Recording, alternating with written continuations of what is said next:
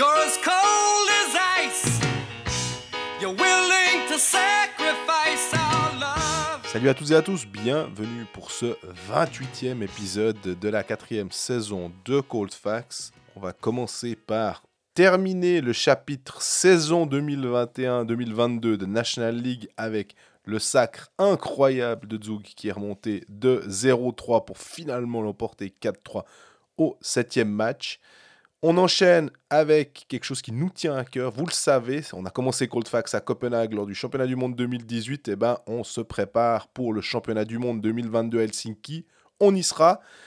Et surtout, on aura une équipe de Suisse qui nous semble être peut-être euh, la meilleure euh, de l'histoire. Et on espère voir un des résultats euh, probants à Helsinki. Et puis on termine avec l'actu de National League et une actu qui concerne en particulier deux clubs qui ont bougé pas mal ces derniers jours. C'est Ajoie et quelques signatures intéressantes en tout cas pour euh, le dernier de National League. Et puis Lausanne qui n'arrête pas de signer des joueurs. Euh, Greg en a compté plus de 35 dans le contingent.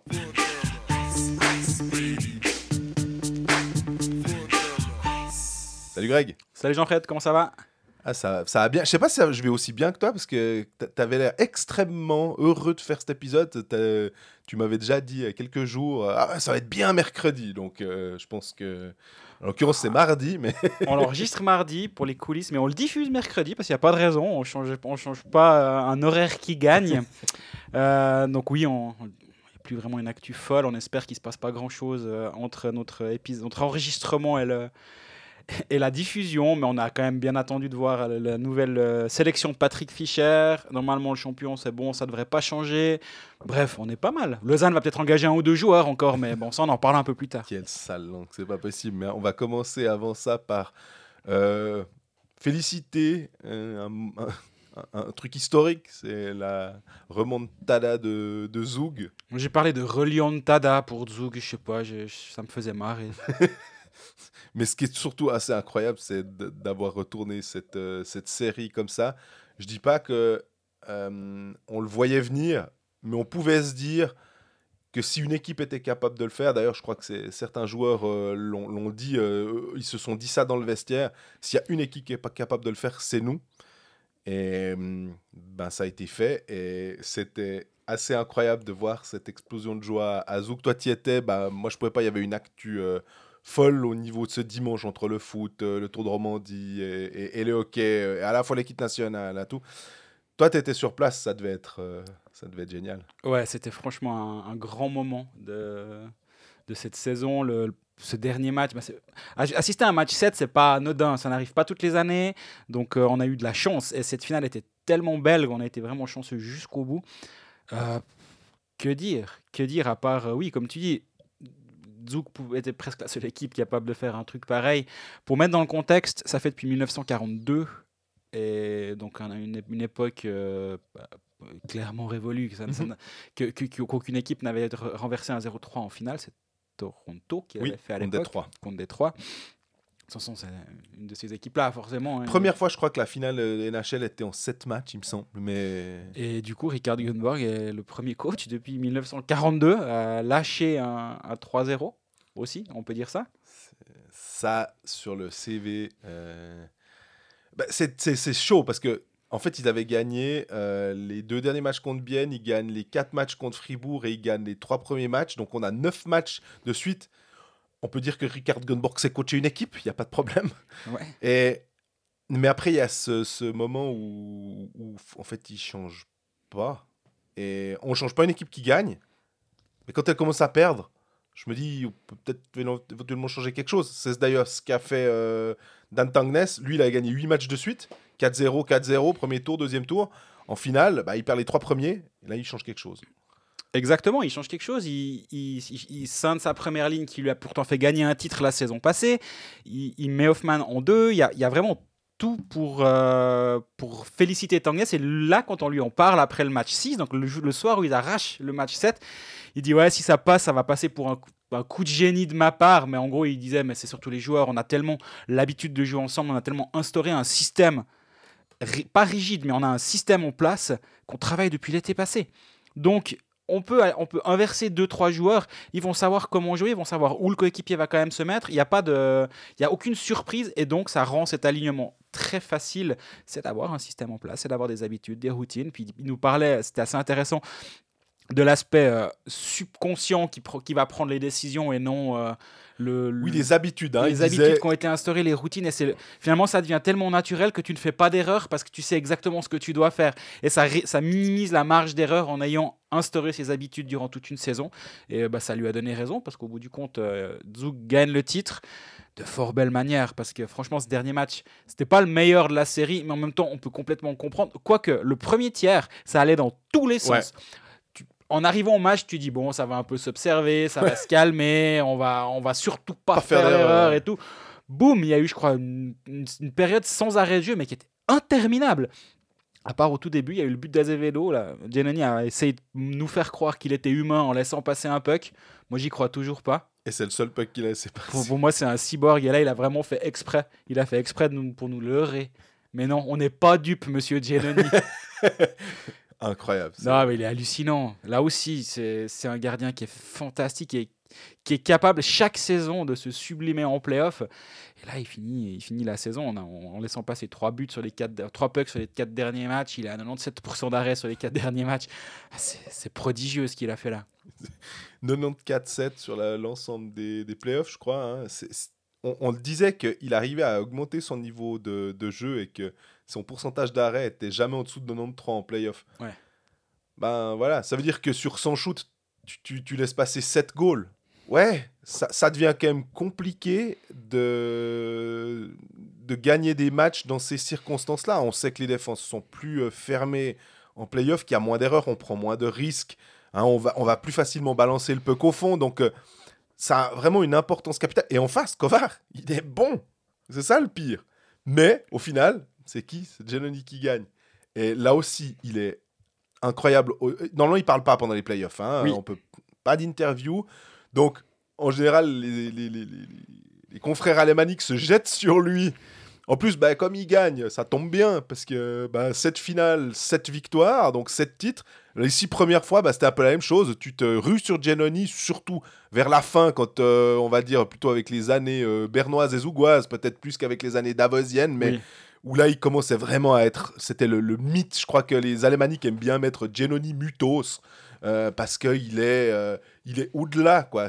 Il faudra vraiment se souvenir de cette période où on avait ce gardien-là. On se réjouit de, de l'avoir euh, à Helsinki.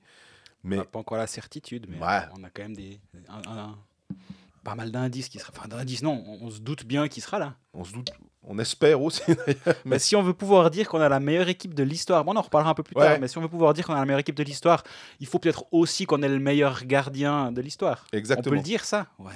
De- L'histoire, en tout cas, moderne. Moderne, ouais, puis sans enlever, sans rien enlever à Plante, à, d'autres gardiens euh, qui, a- qui, qui ont euh, été par le passé, euh, d'être capable de, honnêtement, d'être capable de monter ce niveau de jeu comme ça, d'être capable de passer outre un but évitable, qui prend entre les jambes, il n'est pas aidé par Schlumpf, d'accord, mais je pense que celui-là, il se dit, non, non, il, il est clairement pour moi, j'aurais dû l'arrêter. Euh, Mais Schloup, moi aussi, il sait. mais oui, Ils ont dit, c'est un cyborg derrière, mais on va faire croire. Moi, moi je- je- j'en reste là. Ah, c'est cette théorie du, ah du, ouais, du ouais. cyborg. Non, mais c'est sûr, c'est pas possible. J'aimerais revenir sur un petit détail assez rigolo. C'est euh, le, le- la chose que Jean-Philippe Presselwenger a soutiré à Yann Kovar après le. À Kovarch, il faut dire apparemment, hein, si Ouais. on veut être plus. Mais, mais, mais vu que nous, on, on francise les noms, on va continuer, hein, parce que sinon, on va, on va pas s'en sortir pendant le mondial. Ouais, surtout on va en oublier Si par malheur on joue contre la Lettonie à un moment où j'en sais rien quoi, on va devoir tout faire les noms à la lettonne, ça va nous prendre deux heures. Yann Kovar dit à l'interview euh, à Jean-Philippe Presselwenger de MySports, j'ai ah, au moment où on rentre dans la patinoire au match 4 et Oui. on va s'échauffer, il y a les bandes, il y a, il y a le, pan- le LED lumineux qui fait le tour de la patinoire où il y a le Schweitzer Meister. Il y a une photo qu'on va quasiment qualifier d'iconique maintenant. C'est Klingberg qui fait un selfie devant et qui se marre parce qu'ils sont là en train de s'échauffer avant le match 4. Ils sont menés 3-0. Zurich est prêt à faire la fête. Les grilles sont posées. Alors, ça, je comprends. hein. Oui, Les grilles sont posées pour éviter on une est- invasion. on, Ça- on est des Suisses. On prépare les choses. Non, mais en l'occurrence, ce serait comme ça en NHL, comme ça dans n'importe quel truc. Et, et c'est normal que tout soit prêt. C'est normal que Zug avant le match 7, prépare des t-shirts Meister au cas où ils sont champions. Tout ça, c'est logique. Sinon, on n'a pas, on veut pas commencer à lancer la production de t-shirts. Mais ça, c'est drôle. Mais c'est surtout que Zurich. Bah, c'est là où je voulais en venir. Zurich, du coup, je pense qu'ils vont envoyer dans un pays pauvre euh, les, t-shirts qui ont été euh, créés spécialement euh, avec un 10 à la place de Meister ou euh, j'en sais rien. Et, finalement, c'est de la communication et c'est normal que tu te prépares. Après, c'est quand même assez rigolo que les joueurs voient ça puis ils se disent Ouais, attention, qu'est-ce qu'ils sont en train de nous faire là? Alors, Bien sûr, encore une fois, c'est les, les vainqueurs écrivent l'histoire, comme toujours. Bah là, les vainqueurs, ils sont clairement en train de l'écrire, l'histoire, et, ça les fait forcément marrer. Mais c'est assez génial de voir ce. Alors, c'est des histoires qui reviennent après, mais tu as, on, as mentionné cette interview de Tangnes. Par chance, lors des matchs 4 et 6, j'étais sur place. euh, avec toi, pas forcément. Moi, j'étais plutôt du côté alémanique pour le coup, parce que j'avais Klaus Zog et mes collègues alémaniques à côté. Mais le- l'interview de Tangnes, tu, l'as aussi mentionné, euh, je crois, au, au et plusieurs fois, euh, peut-être même dans des tweets il est extrêmement intéressant, Tangnes. Euh, Et euh, t'étais pas là, non Ça, c'était au match 4, où il, se fait poser des questions, et je pense pendant bien bo- 10 bonnes minutes. hein.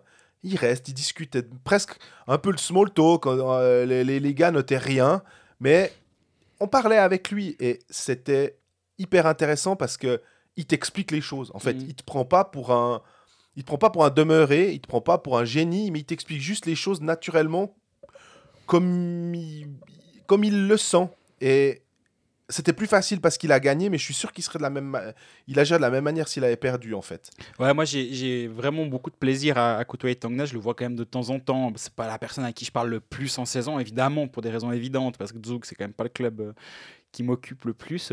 Mais à chaque fois, j'ai une fois la, la chance, une ou deux fois la chance d'aller à Zug après l'entraînement. Et il prend un temps fou à te parler et à, et à ouais, comme tu dis, à t'expliquer des choses et à, à être didac- didactique, mais à être intéressant en même temps. À, moi, j'ai vraiment beaucoup, beaucoup de, de respect pour sa manière de gérer aussi l'aspect interpersonnel de, de son rôle. Et euh, moi, je, le trouve- je trouve vraiment super. Et quand tu vois à la fin le, le sourire qu'il a au moment de la victoire, tu dis, bah, ça fait assez plaisir. Exactement. Et il a que 43 ans à part ça. hein. C'est un tout jeune coach finalement, mais qui a déjà une belle expérience parce que sa première expérience de coach, ça date de 2006.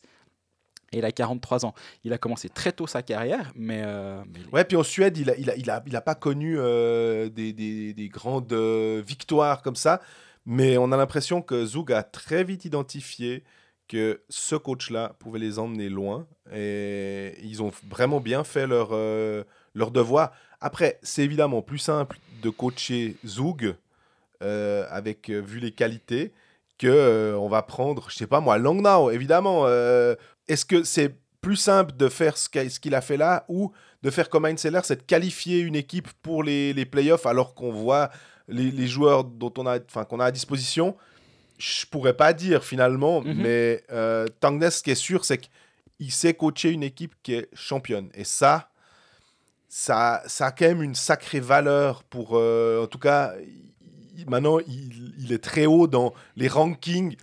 Je me dis, alors la KHL, c'est un peu plus compliqué en ce moment, mais si tout d'un coup la KHL devait chercher quelqu'un, admettons, la NHL, je sais pas. c'est- c'est- Est-ce qu'il a cette étiquette de Norvégien qui, qui peut peut-être coller un peu à la, à la peau comme une étiquette Mats suisse? Zuccarello.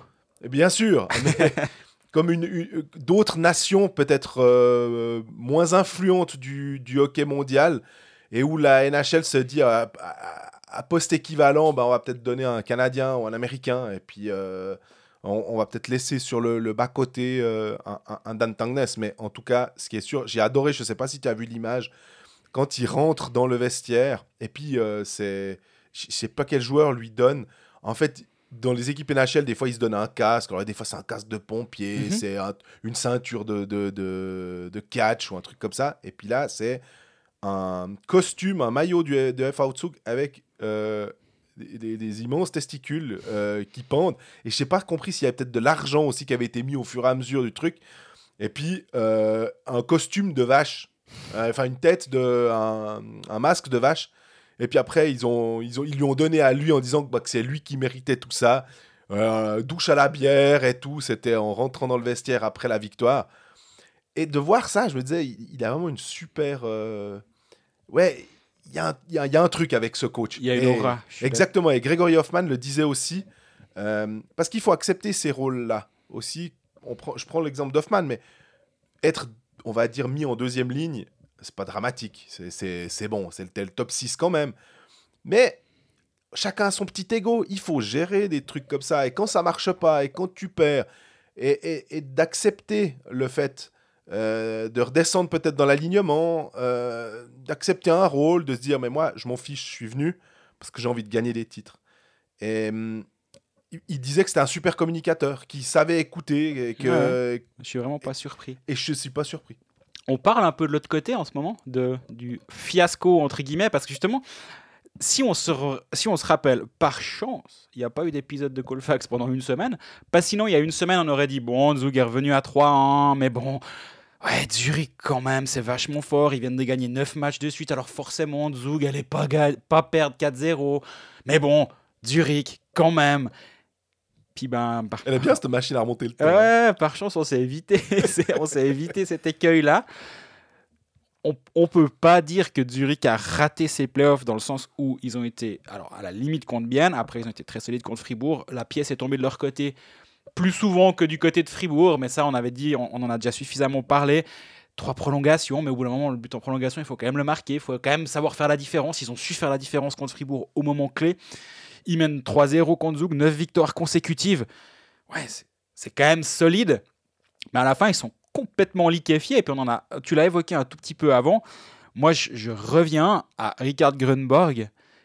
Et pourtant, Dieu sait si c'est quelqu'un qui sait gagner des matchs décisifs. Et je crois que j'en parlais dans le live des Pécalistes. Ça, il faudrait les effacer d'Internet, peut-être. Euh, mais non, on est là pour des théories.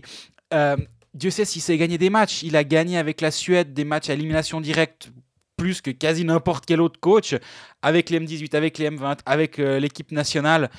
Après, comme tu disais pour Tangnes avant, c'est aussi plus facile de gagner à Zug. Je pense que s'il avait été sélectionneur euh, du Pérou, je pense pas qu'il aurait été aussi, aussi titré. On est bien d'accord. Mais quand même, il a gagné ses titres avec la Suède, il a gagné les matchs à élimination directe. Mais là, le seul changement qu'il fait entre le match 4 et le match 7, c'est sortir Kruger et mettre Rowe. Pourquoi? Parce que Kruger était blessé. Poste pour poste, on sort Kruger, on met Rowe. Bon, très bien. À aucun moment, il s'est dit il faut changer quelque chose, il faut faire autre chose. Et, et on en revient dans la fameuse définition de la folie. C'est vraiment ça, c'est qu'il espère un résultat différent en faisant tout le temps la même chose. Et résultat différent, il n'y a pas eu défaite, défaite, défaite et encore défaite. Je sais pas, mm, un truc comme ça, mais pourquoi tu mets pas Baltisberger à l'aile de la une à la place de Hollenstein, par exemple, pour euh, épauler Malguin et Andrighetto, qui était très bon, hein. Oui. Mais à un moment, peut-être que Hollenstein plus bas à la place de, Baltisberger va amener peut-être un peu plus d'offensive sur une ligne 2 ou une ligne, une ligne 3.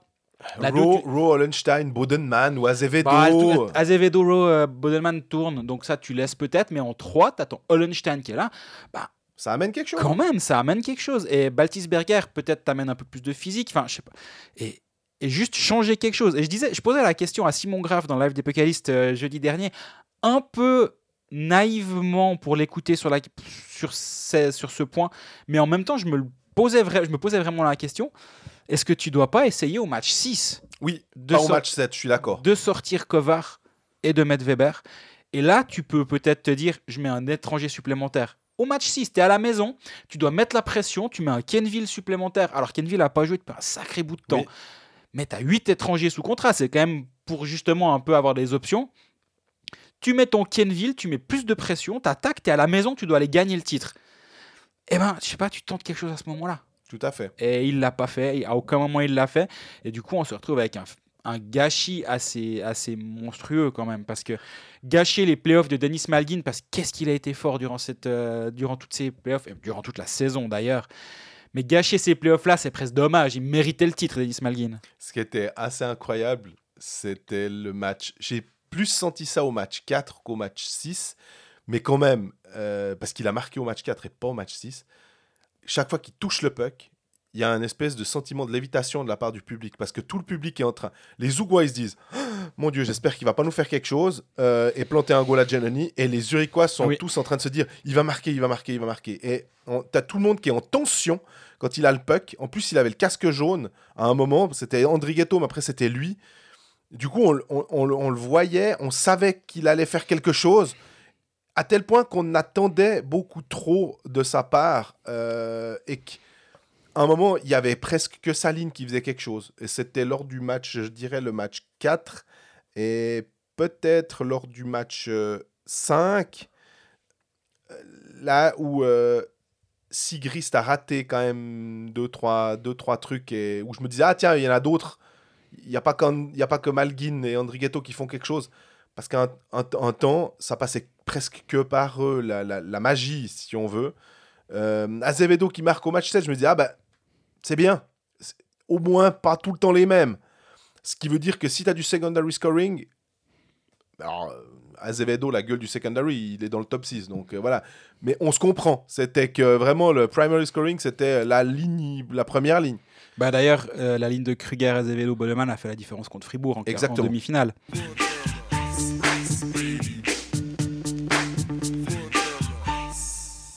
Revenir sur un point parce qu'on va continuer sur cette finale, il n'y a pas de raison. Tu parles de secondary scoring, de, on parle de profondeur, on parle de Hollenstein qui doit être peut-être descendu en troisième pour amener un peu de profondeur. Mais moi, il y a un truc, un truc que j'ai trouvé quand même assez intéressant dans cette finale. C'est au bout du compte, c'est qui qui t'a fait gagner le titre quand t'es Zug. Et même quand ces deux équipes-là, quel était leur. euh, comment en anglais ils disent leur, euh, leur pain et leur beurre. Je sais pas comment tu peux le traduire euh, en français. Mais sur quoi vivaient ces deux équipes? C'est sur une première ligne ultra dominante, c'est sur les mêmes individualités. Simeon, Kovar d'un Oui. côté, Malguin, Andrighetto de l'autre. C'est ces joueurs-là qui ont fait la différence. Et finalement, Zurich arrive en finale avec une ligne 4, avec des Kien Sopa, avec Reto Shepi et Mark Schliemann. Et, et finalement, c'est pas, ça n'a pas handicapé Zurich d'avoir une ligne 4 qui est vraiment une ligne de rôle, qui est là pour jouer un chiffre de temps en temps, amener un peu d'intensité, et puis euh, surtout peut-être pas trop encaisser à ce moment-là, mais être, être présente. De l'autre côté, tu as, des Sven Leuenberger, euh, Dario Allenspar, des joueurs comme ça qui, Denisco. Denisco qui amène, qui amène une vraie qui amène de bonnes minutes mais qui ont aucun rôle offensif à jouer en tout cas c'est pas ce qu'on leur demande et au Ouais. bout du compte c'est pas eux c'est pas ça péjore pas les deux équipes d'avoir cette profondeur finalement neutre nos deux premières lignes font la différence, les 3-4 sont assez neutres. Et euh, en saison régulière, c'est cette profondeur-là qui peut justement te faire gagner un match quand, te- quand tu enchaînes tous les soirs euh, et que tu dois un peu euh, calmer les temps de jeu de certains joueurs.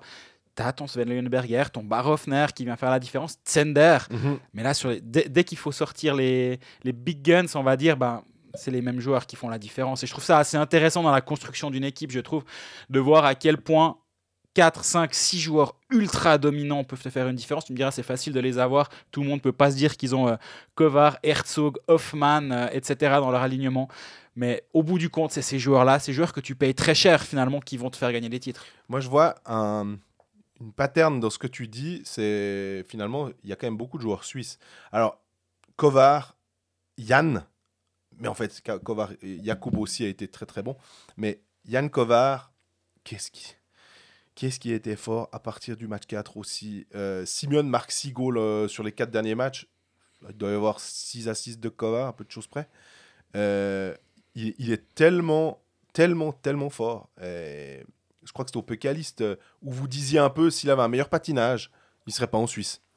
Euh, Ouais, je pense que c'est effectivement assez juste. C'est un joueur qui, qui n'a pas grand-chose à faire en Suisse. Si tu regardes le, le package global, finalement, c'est un peu comme, comme un Roman Chervenka. Tu dis que c'est des joueurs qui auraient dû faire carrière en Amérique du Nord. Chervenka est allé un petit peu tenter sa chance.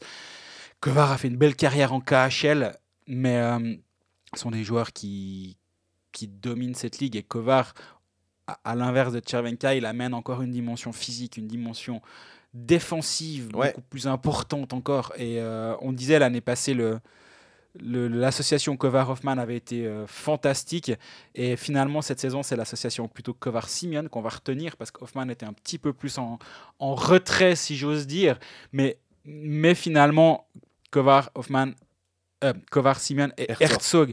Et euh, c'est aussi un joueur que on hockey, a hein. pas mal critiqué, que j'ai pas mal critiqué. Non, ça change- non, qu'on a, c'est juste. euh. Et ça change rien au fait que, que malheureusement, quand, quand il joue pas au hockey, c'est un bourrin. Et quand il joue au hockey, ben, c'est un vrai bon joueur qui est, qui est capable d'amener quelque chose euh, offensivement, qui amène une, une dimension physique clairement, mais qui a de la peine souvent à se, à se contrôler, disons. Mais quand il est en contrôle, ben, il fait la différence. D'ailleurs, je trouve que sur cette euh, finale, on peut noter que c'était plutôt une finale entre. euh, alors, gentlemen, ça, ça a frotté un peu, Oui. mais pas de vilain coup. Et, et est-ce qu'on aurait pu, à un moment, flanquer un taquet à Malguin parce qu'il commençait à nous énerver, à nous, à nous dribbler, puis à nous passer à côté? Est-ce qu'on peut envoyer un taquet à envoyer un Marc Schliemann dire écoute, euh, Marc, tu vois le casque jaune là, hein, le, le, le, le cover, Ouais. tu me l'envoies tu, tu- tu me l'envoies bien dans la bande. Jamais il y a eu ça. Et je trouve Ouais. que Faut réussir hein, à aller l'envoyer dans la Oui. bande, le Yann Kovar. Bon Bien courage. Mais j'ai l'impression que des fois, euh, ça- on, on a déjà vu que c'était possible de sortir des types. Alors, il y a eu le malheureux euh, impact de Souris et de Pedretti, mais c'était plus de la malchance que de la, véritable volonté de Pedretti de, de- de toucher le genou de Souris. Donc, c'est le- seul coup où on se rappelle de voir un joueur vraiment blessé, parce que la faute euh, Kruger, on n'a pas, on n'est pas tellement revenu là-dessus. Euh, je trouvais que c'était assez sain finalement comme, euh, comme finale et c'est ça aussi qui me laissera une belle image, peut-être la plus belle image des finales euh, du championnat de Suisse grâce à ça, qu'il n'y ait pas eu de mauvais coups. Oui, oui, je suis d'accord avec toi. Puis elle se termine aussi par une, euh, une belle accolade entre les deux frères Kovar. Ah, C'est une ouais. très belle image et euh, finalement c'est l'image qu'on peut retenir de, de, cette, euh, de cette finale. C'est ces deux frères qui se sont battus jusqu'au bout et, et à la fin, bah voilà, il fallait qu'il y ait un- il fallait qu'il y ait un gagnant. Finalement c'est à l'image de cette série, il fallait qu'il y ait un gagnant. J'ai l'impression que vu le- la tournure, on retient beaucoup plus le. On, est assez critique avec Zurich globalement, de ce que je lis, de ce que j'entends. On est très critique avec Zurich, mais il faut quand même pas oublier qu'il y a une semaine et deux jours, il menait 3-0 dans la série, puis euh, il y avait écrit Schweizer Meister sur les, les LED du Hallenstadion. Et parce que tout le monde s'attendait à fêter le titre, la que question c'était ouvre, quand? et Malguin ouvre le goal, et ouvre la marque en- dans le quatrième match. Exactement. Donc à un moment, ils sont tout près du, du titre. Et il a...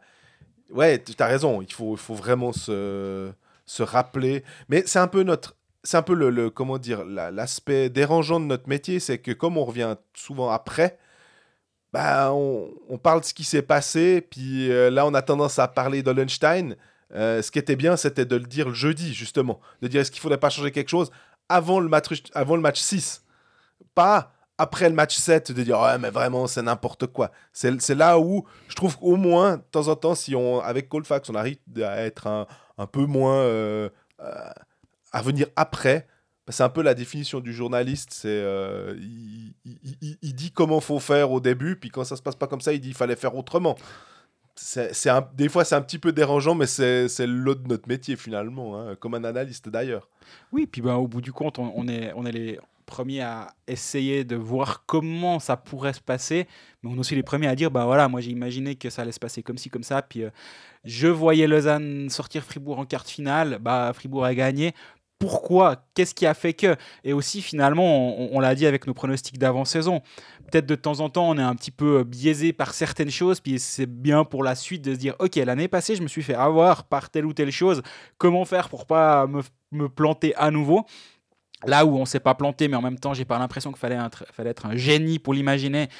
Finale Zug Zurich, euh, bah, je crois que n'importe qui d'un peu sensé ou- avait, avait ça comme, comme finale. Ça veut pas dire que c'était la seule option possible. Non. Bien sûr, si tu dis avant la saison, bah, moi je vois bien. Non, mais je sais même pas quelle autre équipe dire, en fait, après ce qu'on vient de vivre. Mais c'était assez logique comme finale, c'est la finale qui est arrivée. bien, honnêtement. Euh, je, je- je- en revoyant le contingent, en me disant, ouais, il y, a- il y avait moyen peut-être de, de faire quelque chose. Euh, Ils auraient en tout cas pas fait tâche en demi-finale. Ils n'auraient pas fait tâche en demi-finale, ça c'est sûr. Ce que, là où je te rejoins, c'est que quand on a vu la finale, quand on a vu l'intensité dans la finale, je me suis dit, mais quelle équipe, honnêtement, des euh, 11 restantes, ouais, on peut même en enlever, on va dire, euh, plutôt de celles qui sont en playoff, même des 6 restantes, des 6 autres, qui est capable de tenir cette intensité? Je n'ai pas de réponse. Non, je, moi non je- plus. je- je trouvais personne. Après, c'était aussi une finale entre deux équipes qui ont dit Moi, je veux imposer mon style de jeu à l'autre, tout le temps. Et finalement, et su- surtout sur la fin d'ailleurs, mais c'était deux équipes qui voulaient jouer, qui voulaient être dominante dans le jeu. Il y a des fois des équipes, bah, on peut prendre l'exemple de, de, par exemple une équipe comme Fribourg, qui peut aussi être capable de faire le dos rond, de bien se regrouper derrière et peut-être de procéder par contre, et du coup gagner des matchs, ce qu'ils ont pas mal fait contre Lausanne d'ailleurs. Et si tu te retrouves avec une finale entre, admettons, Fribourg, mais ça peut être un autre exemple, mais une équipe à vocation un peu plus défensive, un peu mieux regroupée, qui sait qu'elle va pas pouvoir outplayer l'autre Ouais. offensivement, ce qui n'était pas le cas entre ces deux équipes. Les deux avaient l'envie D'avoir le puck. hein. d'avoir le puck et d'imposer sa vitesse. Ça va pas être le cas de toutes les finales. Et on peut imaginer une finale qui, est dans, qui ressemble en, en rien à celle-là et avoir une équipe de Zug, par exemple, face à, à une équipe défensivement bien en place, qui aura de la peine à installer son, son jeu. Zug a quand même à un moment trouvé aussi la solution contre, euh, contre la, la vitesse en zone neutre de Denis Malgin, qui a toujours réussi à faire ses trucs, mais avec un petit peu moins d'efficacité quand même. Et le- la zone neutre était beaucoup mieux verrouillée. Les, dé- les, les défenseurs zougois et le bloc défensif zougois a quand même à un moment cliqué, je trouve. Et ça, Ouais. ça a aussi un petit peu tourné la série. Mais Zug a quand même, on, on l'a vu pendant, pendant ce match 7, hein, Zug a voulu aussi jouer, voulu amener de la vitesse, voulu sans cesse attaquer. Et euh, bah, c'est pour ça que cette finale était aussi belle. C'est que c'était deux équipes qui jouaient au hockey. Le- D'ailleurs, pour la- l'année prochaine, la saison prochaine, en réfléchissant, on peut forcément qu'on le fera au mois de, je sais pas, ce sera août ou septembre, suivant quand, le, championnat recommence, mais admettons début septembre, puis qu'on va faire un peu nos pronos. Il y a de bonnes chances que on remette ces deux équipes-là parce que Zug a, quand même un, un- concept de dynastie presque que on peut envoyer. Si as toujours Geloni, tu te dis, oh, je crois qu'on on, a le meilleur gardien. Défensivement, euh, on, a vu que Juice et Hanson, c'était très solide. Il manquera Cadona, où il faudra trouver un remplaçant parce que, mine de rien, il y a plusieurs joueurs. Et je pensais à ça avec Zurich en me disant, je me, je me suis posé la question, qu'est-ce que ça aurait donné avec Moran Parce que Moran, effectivement, Johan, de son prénom, aurait été euh, clairement pas inutile. Euh, Est-ce que ça aurait permis peut-être de pas mettre Kiviste et de mettre un autre joueur Est-ce qu'ils se seraient peut-être pas allé chercher Kiviste, mais un autre? Tout ça euh, fait que, ouais, il y, avait de moyens euh, de. Il y, a- des joueurs qui sont finalement des joueurs euh, plus utiles en playoff que certains artistes. Les artistes, c'est Malguin. Ils font un sacré niveau artistique pour arriver à être dominants finalement. Et les joueurs qui sont euh, de bons buteurs, de, de bons joueurs, mais qui osent peut-être pas aller se faire mal ou qui ont peut-être pas la touch en finale, Mhm. ils sont moins là.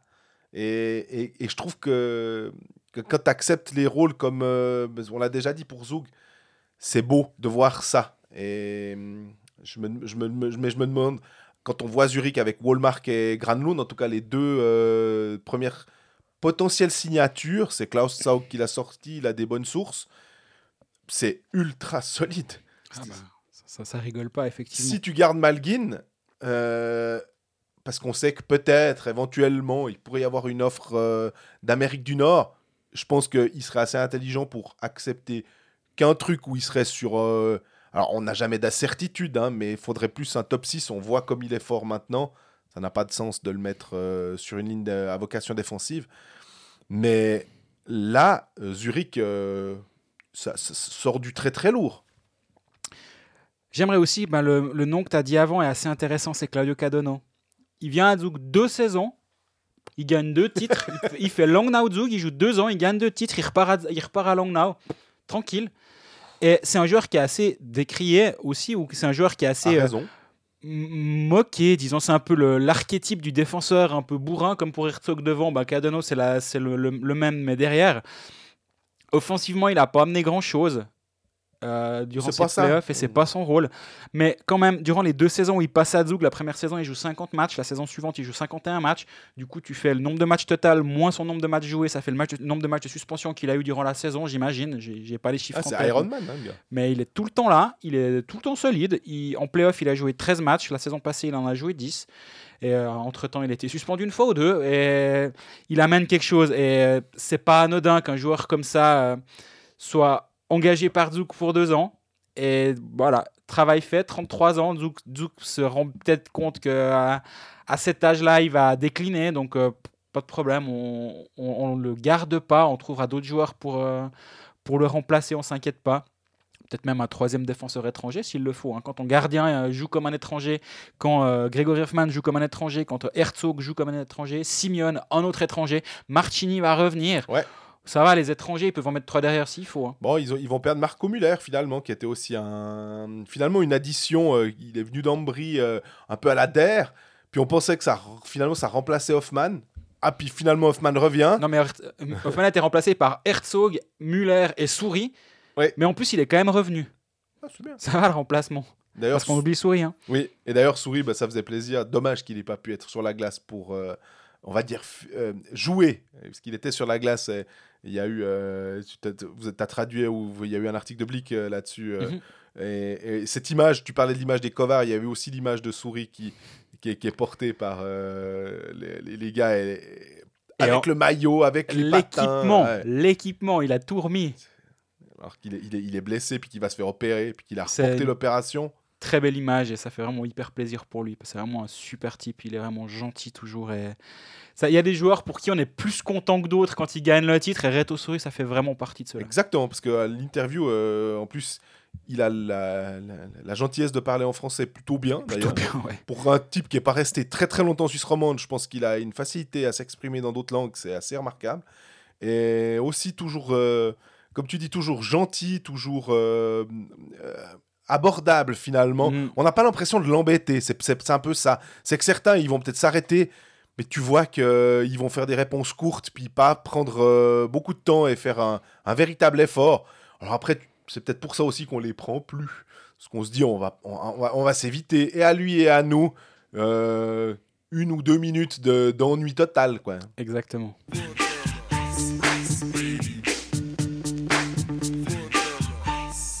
Le moment que vous attendez tous, le moment où Jean-Fred pourra faire le contingent de l'équipe de Suisse à Helsinki. Alors, ouais, ma première ligne, euh, ce serait. T'es prêt? Vas-y. Non, j'arrête, c'est bon. J'ai arrêté. Je supporte pas ces moqueries incessantes. On passe à l'équipe de Suisse. Euh, on a fêté nos 4 ans de, de Colfax cette saison, euh, cette semaine. Ouais. On avait commencé à Copenhague en 2018. Donc l'équipe de Suisse, c'est un thème euh, important pour nous et pour ce podcast, mais cette année d'autant plus parce qu'on on part pas, on n'embarque pas léger pour la Finlande en théorie. hein. Non, c'est le moins qu'on puisse dire. Bah, on a presque la chance d'avoir euh, certains euh, clubs de NHL, euh, d'avoir des joueurs, de, des joueurs suisses dans les clubs de NHL euh, éliminés. Mhm. Euh, on en avait sept euh, qui étaient éliminés euh, des playoffs. Trois qui sont en playoffs. Les trois, c'est Niederreiter, Yossi et Fiala. Et puis euh, les sept qui n'y sont pas, c'est Ischier, euh, Meyer, Sigenthaler, Moser, Kukan, euh, Kourachev, Pius Souter. Donc, et de ces sept là, pour l'instant, on en a six. Le seul, le dernier dont on attend la réponse, c'est Kourachev. Voilà. Et ça, la réponse devrait être positive. J'ai bien l'impression. Il n'y a pas de Euh, raison. alors, tu avais dit aussi, effectivement, il y avait un article de Blick à ce propos sur euh, que Patrick Fischer est allé faire sa tournée et que tous avaient dit que s'ils étaient disponibles, ils venaient. Exact. Même Kevin Fiala et alors Kevin Fiala, il y a une petite subtilité, c'est comme il a signé un contrat, en fait, il a parié sur lui-même. Il a signé un contrat d'une année avec euh, Minnesota, Bon pari, hein. Un bon, bon salaire, je crois un petit peu plus de 5 millions. euh, mais là, avec ses 85 points, en- je sais plus combien de matchs, là, en tout cas plus d'un point par match, il va envoyer du, logiquement, 7-8 millions sans aucun problème. Du coup, si on fait une assurance, bah, la Swiss euh, Ice Hockey Federation doit faire une assurance sur le futur contrat. Mhm. Et le problème, c'est que ça peut être un contrat de 5-6 ans. Et du coup, ça, ça, ça- faut, faut un peu, ça, ça peut impacter. Alors, on n'est pas un pays pauvre, ça c'est clair. Euh, mais ce qui est sûr, c'est que ça va être sympa. Le- le- le- la- S'il y a vraiment une assurance qui est faite pour euh, Kevin Fiala à ce niveau-là. Ouais, on rappelle que Kevin Fiala était venu jouer à Bratislava euh, et, et Košice, mais Bratislava en 2019, dans la même situation. Il Mhm. était également euh, agent libre, mais il était venu. Mais comme tu disais très justement, l'assurance qui a été contractée à l'époque, c'était peut-être pas du même, euh, dans les mêmes hauteurs, disons, parce qu'il sortait d'une saison euh, où il avait été transféré de Nashville à Minnesota. Il fait une septantaine de matchs en NHL pour 40 points. Très bien, hein, mais là, c'est pas du 1 point par match, donc plus de 30 buts. Et là, ça, va aller chercher très, très- ça va être très très cher. Et comme tu dis, 7-8 millions sur 5 ans, ça fait un, ça fait un gros contrat à assurer. Et voilà, c'est un risque à prendre. Est-ce qu'il va le prendre? Peut-être. Ce serait quand même encore une arme supplémentaire dans cette équipe. on- là, on parle. euh, parlons déjà en fait de ceux. désolé d'avoir digressé sur quelqu'un qui n'est pas là, donc. Euh, mais parlons déjà de ceux qui sont là finalement. Et rien que Pius. Souter, c'est son agent Georges Muller qui a tweeté euh, dans la soirée de lundi en disant euh, en gros, selon toute vraisemblance, Pius Souter sera présent. C'est pas officiel, il a mais Ah si, mais Détroit, euh, Steve Eiserman dans sa euh, interview de fin a dit on a six joueurs qui partent au championnat du Eh ben monde. voilà, alors j'avais pas vu ça. Donc c'est Georges Muller qui a été le premier, mais Eiserman l'a, l'a, l'a backé, on va dire, euh, juste derrière. Donc on a deux sources. En tant que journaliste, si on a deux sources, On sort l'info. on se dit que c'est, concordant. Donc, euh, Mais oui, Pius Souter, intéressant. Centre, 49% au face-off en NHL. Alors, pas au-dessus des 50, mais disons qu'on parle de la NHL. Euh, est-ce qu'on le met en centre ou est-ce qu'on peut le décaler en ailier? Parce que, alors, ceux qui attendent le line-up avec impatience. Ça hein, viendra, mais- ça viendra. Promis. mais en même temps, c'est plutôt rien que la colonne de centre. Euh, on a Ishier en centre numéro 1, ça je crois que ça fait pas l'ombre d'un doute. Euh, mais après, en centre numéro 2, finalement, on peut presque se poser la question parce que y a Corvi, il y aurait Malguin et on a Pius Souter. Et ces trois gars, ben, on peut pas se dire on va les mettre 2, 3 et 4. Ça manque un peu de défense. ça manque un peu de chef. je trouve. Et en plus, il y a Kourachev, qui, il faut le reconnaître, avec Chicago, a aussi joué plutôt ailier en fin de, en fin de saison. Il était à 41 ou 42% de face-off, donc il est, c'est pas non plus sa, sa grande force. Si tu peux le décaler en ailier, il jouait un peu sur le, le, le- le box-play. Donc, tu as un, un gars défensif, jeune, qui a quand même de l'upside, qui peut quand même faire quelque chose. Moi, j'imagine une ligne, honnêtement, avec Ambul, Kourachev, ça fait un peu le- le- les Davosiens, le vieux, le jeune. Et puis, alors, le centre, peut-être Corvi. Euh, mais même là, euh, c'est- chaud. Hein Est-ce que tu décales Malguin à l'aile? Est-ce que tu décales plus Souter à l'aile? Pius Souter, ce serait dommage de le mettre à l'aile parce que maintenant il s'est établi en tant que centre. On se rappelle qu'à Zurich, avec, euh, il était avec Garrett Rowe, Oui. si je me rappelle bien, c'était Rowe le centre et c'était Souter l'ailier. Il marquait, une fois, il a marqué 4 goals en un match. Donc, ça, il peut être buteur. Ah mais absolument, bah, c'est la saison où il met 50 et quelques points avec une trentaine de buts. Euh, bah, je suis sur sa fiche de prospect, on va même être précis. 50 matchs, 53 points, 30 buts. 30, ouais, 30-23, c'était ouais, c'est ça. Donc euh, il est capable de jouer ce rôle d'ailier buteur, Absolument. mais maintenant il s'est établi comme centre en NHL. Et là il a 82 matchs, 36 points avec Détroit. On est presque à du, un, un demi-point par match quand même. C'est solide, c'est vraiment très solide et moi je le mettrais pas à l'aile. Euh, mes, mes trois centres 1, 2 et 3 c'est Ishier, Souter, Malguin. Puis en 4, et c'est là où il y, a une- il y a une question. On se doute bien que moi j'ai envie de mettre Corvi à cet endroit-là. Mais non. Parce que t'es pas fou non plus. Tu te dis, Bah, il te faut un gars un défense, un défensif. Calvin Turkauf, le, fait, le fait très bien, le, le- amène cette dimension physique. Euh, c'est pas le joueur qui fait le plus rêver et encore, moi j'aime beaucoup ce joueur, mais il fait une belle saison à Lugano. Il est très jeune. Euh, Patrick Fischer a quand même parlé de rajeunissement des cadres. On n'est pas en train de dire que Corvi doit sor- sortir parce qu'il est trop vieux, hein, pas du tout. Surtout qu'il l'a, il appelé avec Ambul Exact. euh, dans l'équipe. Hint, hint, on pense quand même que quand il l'appelle comme ça, c'est pas pour le faire venir jouer deux semaines, puis pas le sélectionner. On est, c'est un peu le lire entre les lire entre les lignes euh, 1, 2, 3, 4, on va dire, de, de Patrick Fischer. mais finalement. Corvi, moi je le prends quand même. Je le prends en 13 ou 14, presque finalement. Mais... l'abondance de biens de cette équipe de Suisse. Parlons un peu de défense maintenant. ouais, Parce qu'il y a eu deux annonces euh, d'arrivée de joueurs défensifs cette, ce début de semaine. Koukan, Koukan et Moser. Euh, bah Moser, euh, c'est plus la petite, c'est plus le petit jeune euh, qui nous a surpris en débarquant à Bratislava et dont on a d'abord un petit peu rigolé de l'arrivée, puis finalement on a pleuré son départ parce qu'il était blessé, si on Ouais. peut caricaturer, mais pas tant que ça.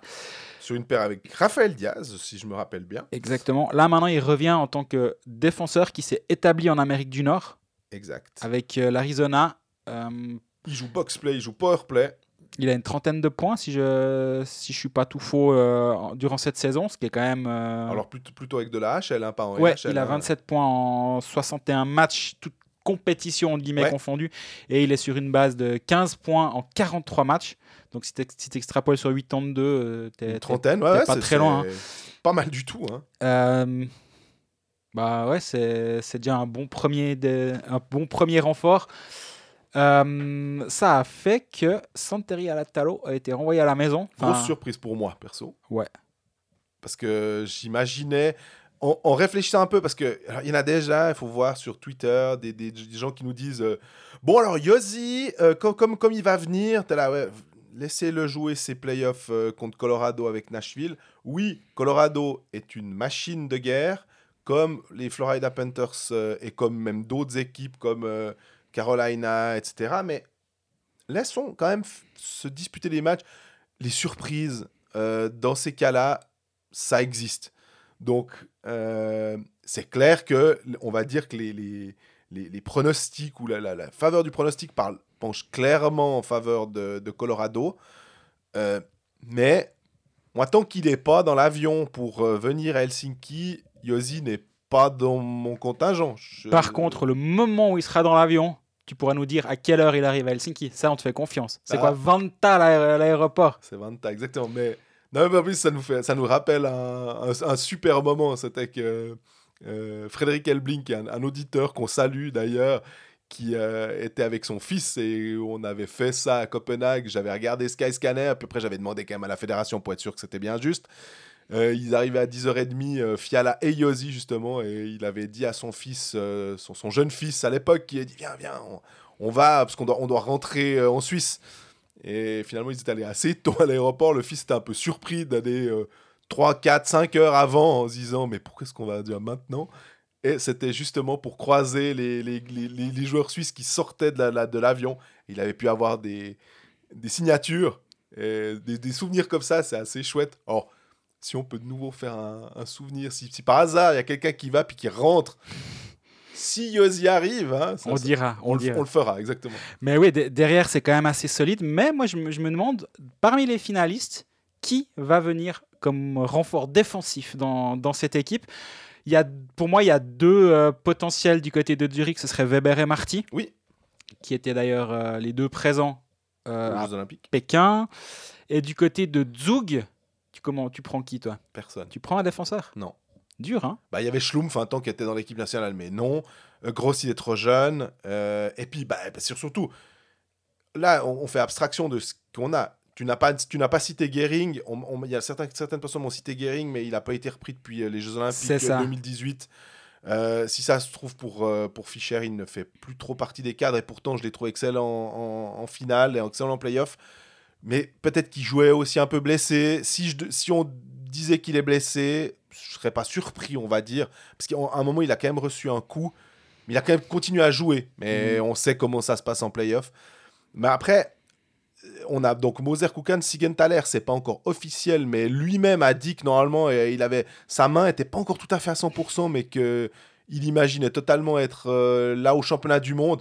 Je me vois, je vois mal un, un joueur lancé comme ça sans avoir une sorte de garantie de la part de Patrick Fischer. Ouais, absolument. Il y avait eu un article bah, de mon collègue Stéphane Roth qu'on avait traduit en français sur Blick il y a peut-être trois semaines, Mhm. où en gros, il y avait eu l'annonce de sa fin de saison.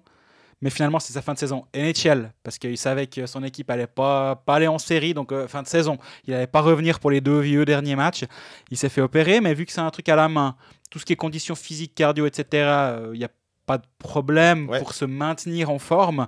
Puis maintenant, bah, c'est la, la, la convalescence qui, qui est déterminante, mais il y avait quand même pas mal d'optimisme à ce moment-là qui soit présent. Et avec Sigenthaler comme défenseur défensif numéro un dans cette équipe, tu pars aussi très très bien. Alors, tu, tu parlais de.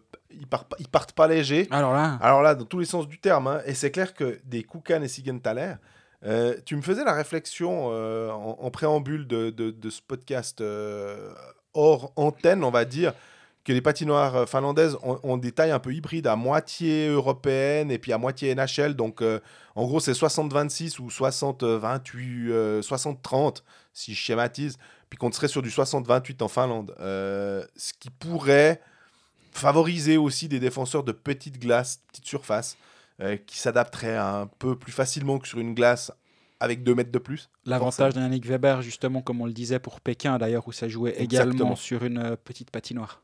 Tout à fait. Et bah, là, on a trois, on a trois gauchers hein. Moser, Koukan, Sigenthaler. On sait que Patrick Fischer, logiquement, aime bien balancer, avoir euh, si possible 4-4, mais c'est pas toujours possible. Donc au moins 5-3. Mais là, en défenseur droitier, euh, tu me dis ce que t'en penses, mais le Feld, je le prends. On a Fora qui est en défenseur droitier. À la rigueur, Frick Fora, on se souvient de la paire. Hein. Euh, Egli et Glauser. Alors, il y a Yannick Weber est aussi un défenseur Mm. droitier. Moi, je prends Weber avant. Weber, il fait une belle saison. hein. Oui. Il a, sur le dernier match, il a pas l'air bien malin sur son coup de coude, c'est clair. Ça, on n'en a pas parlé dans la partie Zouk Zurich, mais c'est vrai que. Mais c'est un défenseur qui a systématiquement plus de 20 minutes de, de glace par match avec Zurich. Euh, et quand je dis systématiquement, là, je suis sur son game log, on va dire, depuis euh, les Jeux Olympiques et le retour des JO, il y a une fois 19,54. Mais sinon, il est tout le temps à 22, 23 minutes. Il, était au- au-dessus d'ailleurs. Et avant les Jeux, là aussi, il est tout le temps à 22, 23 minutes de glace. Et il est solide, il est solide défensivement, mais il sait apporter quelque chose offensivement quand même. Mais finalement, c'est pas ce qu'on lui demande. Et, euh, au JO, ben, il, il jouait, il a joué ses 16-17 minutes par match également. Et j'ai pas l'impression qu'on a eu à s'en plaindre là-bas. Donc euh, pour moi, il vient. Bon, il met des autogols des fois, hein, mais c'était. Ça arrive. Voilà. Ça arrive au Mais- meilleur. Je suis aussi de ton, ton avis. Je suis d'ailleurs un peu déçu de l'absence de Raphaël Diaz quand euh, ça a été communiqué. Parce que j'aime bien le rajeunissement, je suis complètement d'accord. Mais j'aime bien aussi avoir un ou deux défenseurs de hum, d'expérience. Mais peut-être parce que justement, l'idée c'était de prendre Yannick Weber et de se dire avec Weber et Diaz, ça fait doublon, il faut un des deux. Puis comme Weber a 33, il est quand même le plus jeune, on va dire, des, de- des deux expérimentés. Ouais. Après, on dit ça, et peut-être qu'il ne sera pas là, évidemment. Ouais, mais je pourrais le comprendre dans cette optique-là, disons. Moi, on me dit, alors je sais pas si ça, ça vaut ce que ça vaut, mais quelqu'un m'a écrit sur Twitter, euh, mm, j'entends que Marty viendrait. Alors, euh, j'a- j'avoue que je peux tout à fait l'entendre, mais c'est juste que d'avoir Koukan et Sigenthaler, sans ces deux-là, je dis Marty, je comprends totalement. Maintenant, l'aspect défenseur euh, un peu euh, Robuste. robuste, ouais. euh, je vois pas trop. Je préfère à la rigueur prendre un fric qui est un peu plus euh, hybride, on va Mhm. dire, même si de temps en temps il fait pas mal de conneries et on se souvient de ses bêtises à la, au, au JO contre la Finlande notamment. Donc, voilà. euh, qui pour quarterbacker le, le, le powerplay Je pense que Moser, après tout dépendra évidemment du Yossi, mais si Moser, on peut peut-être lui confier ça. Luffel sait bien le faire, mais Luffel plus en, en buteur qu'en distributeur, j'ai l'impression. Euh, Il y a Egli peut-être à qui on va donner, mais c'est chaud, hein, Egli. euh, tu l'envoies au charbon directement. C'est pour ça qu'un Latalo me Exactement, semblait, euh, j'a- j'allais y venir. me semblait plus, plus logique. Et en plus, Alatalo, il est né où? À Tampere. Et quand tu as un championnat du monde en Finlande, euh, j'imagine ce que ça aurait pu être pour lui de vivre ça. Euh, Est-ce qu'il y a un truc sous-jacent là derrière? Enfin, vraiment, je suis très surpris par, euh, par cette absence, mais ben, on, on prend acte. Et puis, euh, ma foi, Fischer a fait ses choix et il n'y a aucun souci. quoi. Mais c'est vrai que c'est difficile de, de se dire qui va être le, le, le- enfin qui vont être les défenseurs à, à la ligne bleue, sachant que les, les quatre meilleurs défenseurs de la, la saison en termes de points, hein, c'est Alatalo, Untersander, Genadi, Profico. Il n'y a aucun des quatre qui est présent. Après Frick, Egli, Huguenin, Radgeb sont pas là. Donc en fait, dans les défenseurs productifs cette saison, alors je dis pas qu'il fallait prendre euh, Huguenin et Profico, hein, je suis pas en train de dire ça, mais dans les défenseurs qui ont eu un rôle offensif à, à jouer, ben il y en a pas beaucoup. euh, et ben, d'ailleurs, ceux qui jouent au hockey manager le savent très bien. hein. Oui. C'était pas évident de trouver des défenseurs qui font des points. Suisse. Suisse, oui. Exactement. Ouais, alors, à l'étranger, il y avait de quoi faire. Et euh, c'est pour ça qu'un Leffel, au bout d'un moment, euh, fait sens. Le truc, c'est que j'imagine, hein, mais vu la qualité offensive, puisque on n'a pas encore parlé de ceux qui pouvaient éventuellement faire des ailiers, puis on n'arrive pas, à- on, on doit laisser les gars sur le, le carreau. Alors bah du coup, tu mets un défenseur et puis tu mets quatre attaquants. Oui, bien sûr. Et bien du sûr. coup, bah voilà, ça te, ça, ça- c'est clair qu'avec Meyer, Ischier, enfin, on sait déjà qu'il y a des, des les places qui sont assurées et que euh, ce sera moins dommageable. Ah, mais dans mon esprit, c'était clair que c'était un 4. Exactement. De toute façon, avec Moser sur un des deux, mais le second powerplay, tu dois quand même l'avoir. Ton, ton défenseur capable de justement bien bouger le puck de droite et de gauche pour, euh, pour, euh, Mettre les pour- attaquants, voilà, les pour- alimenter. pour alimenter. Je cherchais, je cherchais le mot, un Timo Meyer. faut quand même que la passe arrive à- dans, dans le bon timing pour que ce soit efficace. Et qui va être le défenseur capable de faire ça sur le deuxième powerplay Eh, c'est- J'aurais presque tendance à dire bah, Moser, et puis derrière, je le donnerais à Leffel quand même, parce Voilà. qu'il a plus d'expérience qu'un qu'un Egli. Et que bah, Leffel a des championnats du monde, Leffel a des Jeux Olympiques, et qu'on sait quand même que même si tu veux rajeunir, au bout d'un moment, faut pas non plus être débile. euh, Patrick Fischer aura une immense pression. Il, il en a, je pense, toujours une. Euh, mais là, Ouais, Il y en a Vu- deux là, disons. Ouais, vu comme c'est parti, vu les- le contingent, on va moins pardonner, je pense, euh, parce qu'on va dire euh, non, mais là, là, là gars, t'as t'as- t'as un peu tout le monde, hein, donc tu peux pas. euh, euh, bien sûr que ça se joue sur des matchs à élimination directe. On espère quand même que la Suisse sera en quart de finale, on va dire. Suivant comment tu te débrouilles, euh, vu qu'il n'y a pas la Russie, peut-être que le quatri- si tu es premier de ton groupe, bah, ça peut devenir intéressant de jouer contre un quatrième qui est un peu moins fort, et à ce moment-là, tu as plus de chances. Enfin, vraiment, on se réjouit. De toute façon, on se réjouit de base hein, d'aller euh, quelque part et qui plus est au championnat du monde, peu importe le contingent de la Suisse. Mais là, vraiment, vu les circonstances, on se réjouit d'autant plus. Ouais, puis pour le. le- Excuse-moi, je t'ai coupé. Ouais, vu, euh, pour le, le- le débat, disons, euh, versus Egli, il y a quand même. Pour moi, Le Full, c'est quand même un gars qui était présent à quatre championnats du monde, il a des Jeux Olympiques, comme tu disais, et aussi il est 5 cm plus grand, il est plus robuste. Et euh, au niveau international, moi j'ai quand même l'impression que ça doit aussi un petit peu faire pencher la balance euh, en sa faveur. Absolument. Et puis, il y avait un peu bah, les attaquants. Je suis presque à me demander euh, qui on met, en fait, qui on laisse. Parce qu'à un moment, je trouve qu'il y a abondance de biens en, en talent offensif. Puis qu'à un moment, ben, si tu veux construire un vrai groupe, on a vu avec Zug, on a vu avec, euh, avec Zurich, mais peut-être plus avec Zug. Des fois, on parle des joueurs de rôle, on dit les gars qui acceptent. On sait qu'un Chervet, on sait qu'un Rod, par exemple, et pourtant Rod, il a pas, euh, il était blessé, donc ça a été plus compliqué pour sa saison. hein, il, a, mais mais peut-être qu'il est aussi un petit peu plus frais. Et moi, je prends un Rod, par exemple, parce que je me dis, il peut t'amener quelque chose. euh, capitaine de Genève Servette, donc un, un gars de vestiaire, et l- il- acceptera sans aucun problème d'être quatrième bloc. Il va rien revendiquer. Et par contre, s'il faut aller se jeter sur un puck, il le fera. Et il l'a déjà fait. Et il fait partie des quatre de l'équipe de Suisse. Donc, euh, moi, Rod Chervet, j'ai- un peu envie de les prendre les deux. Tu sais, avec Turkov, j'imagine une ligne qui pourrait être un peu euh, chiante à jouer, quoi. Alors ouais, Chervet, Turkauf, Rod en ligne 4, tu tiens quelque chose d'assez intéressant, je suis d'accord avec toi. Et par contre, après, ben, voilà, c'était- c'est toujours la même chose entre Corvi, Malguin, euh, Kourachev, Ambul, on, on parlait de ça. J'ai presque envie de dire, ben, Simeone, et là aussi, il y avait un, un débat, c'est beaucoup dire, mais certains disaient, oh, Simeone, je le prends pas, il était pas bon au, au dernier championnat du monde, puis aux Jeux Olympiques, alors il a été touché par le Covid, Ouais, il en vous a joué qu'un. Mais euh, moi, un gars qui met 6 goals en finale, il est on fire en plus. Enfin, il a déjà, il a pas besoin de ça. Il est, c'est déjà un fantastique attaquant. Euh, moi, je lui redonne sa chance, c'est clair. Oui, c'est Euh, dur de s'en passer quand même. hein. Herzog, on en a parlé quand il était monté en première ligne, même avant, quand il était en deuxième ou troisième ligne à Zug, il était, il était très bon pendant ses playoffs. Il amène une de ses dimensions aussi un peu physique, en espérant qu'il pète plein plomb. Euh, il me fait plaisir et je, je, je me vois pas pas le prendre. Ouais.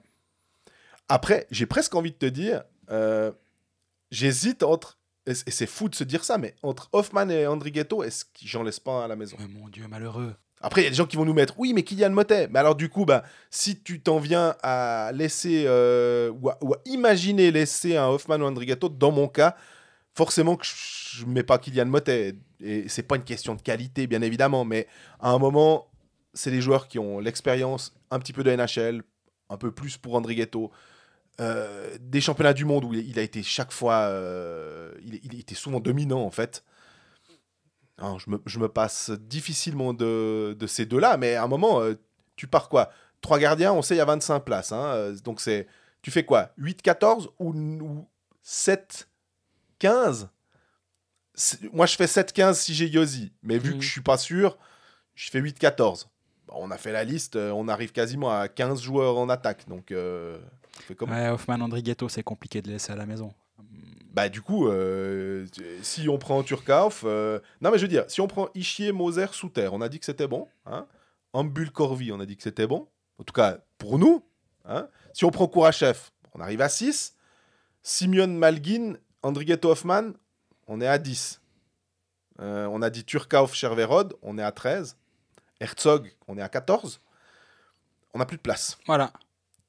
Euh, on doit peut-être laisser un petit quelque chose si Pour Fiala Fiala arrive. Niederreiter.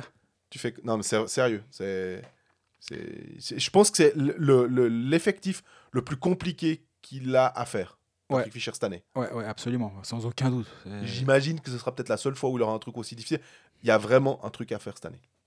Puis juste pour mettre en perspective, dans les, dans les Viennes, ensuite, depuis T14, il y a Senteller qui était présent aux Jeux Olympiques. Mm. Il y a Motet qui est un des meilleurs buteurs suisses du championnat, avec euh, 19 buts. Saint-Teller, il n'a pas été remplacé par Turkov justement. Oui, il a été remplacé, mais il était sélectionné. Oui, il était dans la sélection. Tu as Christophe Berchi, qui, qui est censé, euh, qui est un des Cadre. historiques, on Ouais. va dire. Et euh, Puis Denis Sonnenstein. puis Denis Hollenstein. Ouais. Que j'ai trouvé moins bon. Bah, on en a parlé dans la, la- la- la partie sur la finale. Et voilà, il, il a quand même il est du 89. euh, il- C'est pas un rajeunissement des cadres, on va dire. Mais t'imagines, tu, tu peux vraiment composer une équipe si tu veux être un petit peu plus défensif, un peu plus offensif. C'est fou. Ouais, non, là, on se réjouit du coup. On sera encore présent d'ailleurs la semaine prochaine, euh, avant de partir euh, en Finlande pour un dernier épisode, je présume. On verra si on arrive à le faire. Si c'est pas le cas, on le fera assez rapidement en arrivant en Finlande euh, pour, pour lancer tout ça.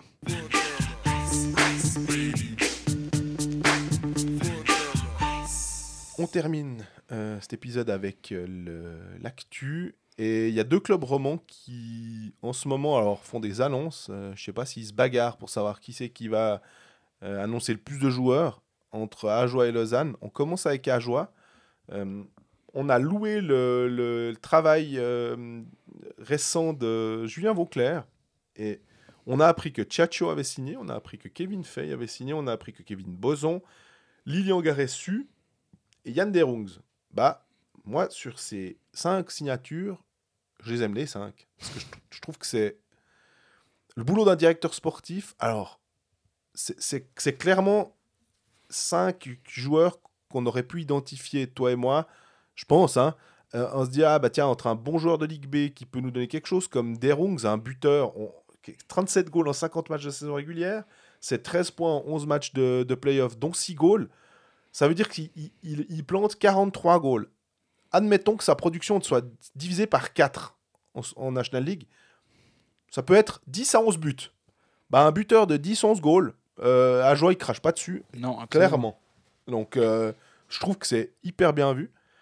Garessu, qui est un gars de la région, Joueur de centre, projet à développer, c'est exactement ce qu'on attend de- du HC Ajoie. Bien a tellement de talent aussi au niveau des jeunes que, ma foi, ben, il y a un moment, ils doivent aussi faire des choix.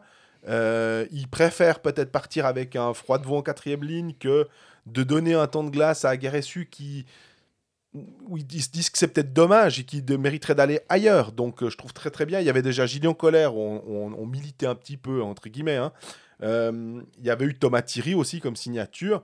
Euh, Kevin Boson, c'est 34 euh, points en 48 matchs avec euh, Winterthur. Il a déjà joué une saison en Ajoie en 16-17. International français en Ouais. ce moment. Et il, il est en train de monter finalement avec. euh, alors, c'est son père qui, qui coach l'équipe nationale, mais il n'y a pas de passe droit. hein, je pense non, que je pense pas non plus. il- c'est vraiment intéressant. J'ai- J'aime bien. Ça peut être aussi un joueur qui arrive sur le tard finalement en National League à qui on offre cette chance-là. J'aime bien. Kevin Fay, ça nous a un peu plus surpris. Euh, on a été un peu pris de court là euh, de voir que parce qu'évidemment il avait son contrat encore valable assez lo- longue durée euh, à Bienne.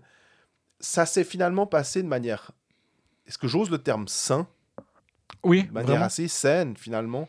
Parce que j'ai aussi lu que, notamment sur que, des, que des Lausannois étaient un peu disaient que ouais alors là il y a une rupture de contrat. Alors quand c'est une rupture de contrat à Lausanne, on en fait des caisses. Et puis là ça passe crème. Euh, mais moi j'ai l'impression que c'est ça, ça passe finalement facilement parce qu'il n'y a pas eu de, de rancœur. Les deux clubs l'annoncent, hop il part, hop il signe. il habite à, à Châtillon, euh, à côté de. Tu veux pas donner l'adresse aussi pour qu'on aille Alors, un truc ou bien du. euh, mais il habite euh, tout près de Delémont. C'était clair qu'il il, il avait envie de. Il avait sa vie là-bas aussi. Ouais, hein. Absolument. C'était pas trop compliqué de- de- depuis Bienne, mais ça fait complètement sens en plus. C'est pas du tout. euh, ça, ça nous surprend pas en fait, cette, Mhm. cette signature-là. Euh, alors oui, il y avait eu l'histoire du capitaine à donner à, à Gaëtan, c'est tout. Mais je crois qu'en plus, euh, ils, ils sont hyper potes les deux. Donc pff, voilà. Et puis Chiacho avec Tim Wolf. Super signature pour avoir un beau duo de gardiens. Ouais. C'est un duo de gardiens de National League finalement. Peut-être pas de top top niveau, mais Chacho à un moment quand il était à, à Langnau, il était vraiment solide. Alors, il Bah, on rappelle qu'il avait été dans les nominés euh, au, au prix du meilleur gardien de la saison quand il était à Langnau. Et pas obtenu évidemment, mais il était présent à la cérémonie euh, à Berne. Chaque année dans l'été, il y a une cérémonie au Coursal de Berne. Et il était présent euh, dans, dans l'assemblée Ouais. parce qu'il était nominé. C'est pour ça que je me rappelle de ça. Bah, mais jolie, jolie signature.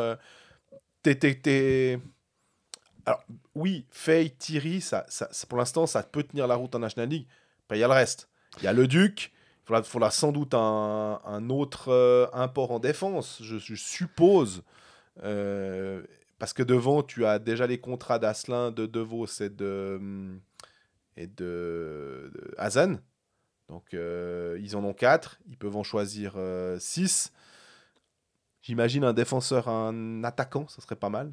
Moi, je prendrais deux défenseurs étrangers si j'étais Julien Vauclair. Ouais, mais je crois qu'ils veulent un centre, deuxième centre en fait. Ils ont... Que, ce que je comprends complètement. Hein. et- T'as as un problème, et ça c'est un des problèmes que, que Julien Vauclair ne, ne sait pas créer finalement. Quand tu reprends une équipe en cours, ben, tu, tu, tu reprends les contrats en cours également.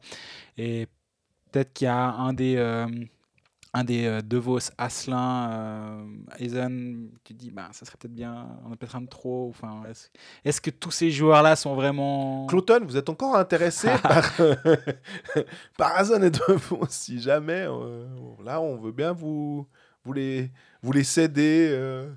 Non, mais c'est- c'est c'est c'est- c'est dingue de voir quand même le, le- que, que ces contrats-là, finalement, te, te bloquent un peu. Euh, et que tu dois faire avec. euh, euh, même si ils ont, c'est des excellents joueurs, hein, on est bien d'accord. Mais on a peut-être vu certaines limites. Parce que si le temps de jeu diminue, est-ce qu'ils auront autant d'impact Il y a aussi la question de l'entraîneur. Qui finalement, euh, je crois que Julien Vauclair a dit qu'il avait encore quatre, euh, quelque chose comme quatre candidats.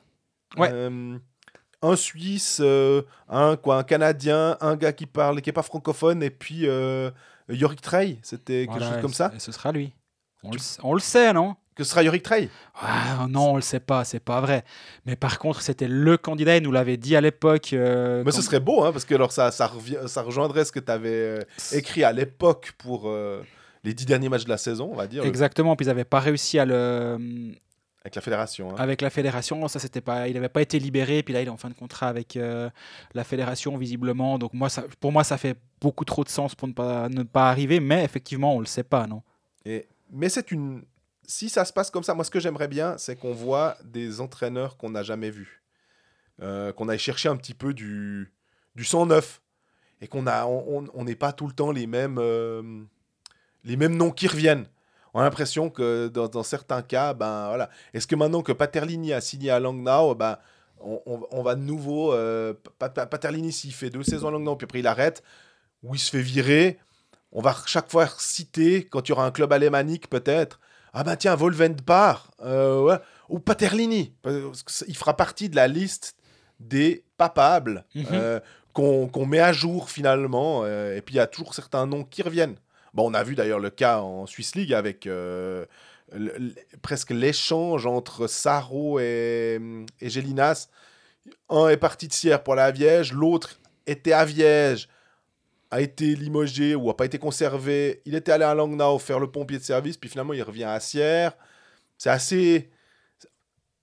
Moi, ça m'embête un peu qu'on qu'on tourne toujours avec les mêmes finalement. Oui, oui. Mais d'ailleurs, petite, petite euh, chose drôle, euh, Chaud de Fond cherche un coach. Euh, Il y a déjà le président, M. Calam, qui a, qui a dit Oui, alors on cherche un coach pour remplacer Paterlini, mais ce sera pas, pas Gary Sheehan ni Serge Pelletier.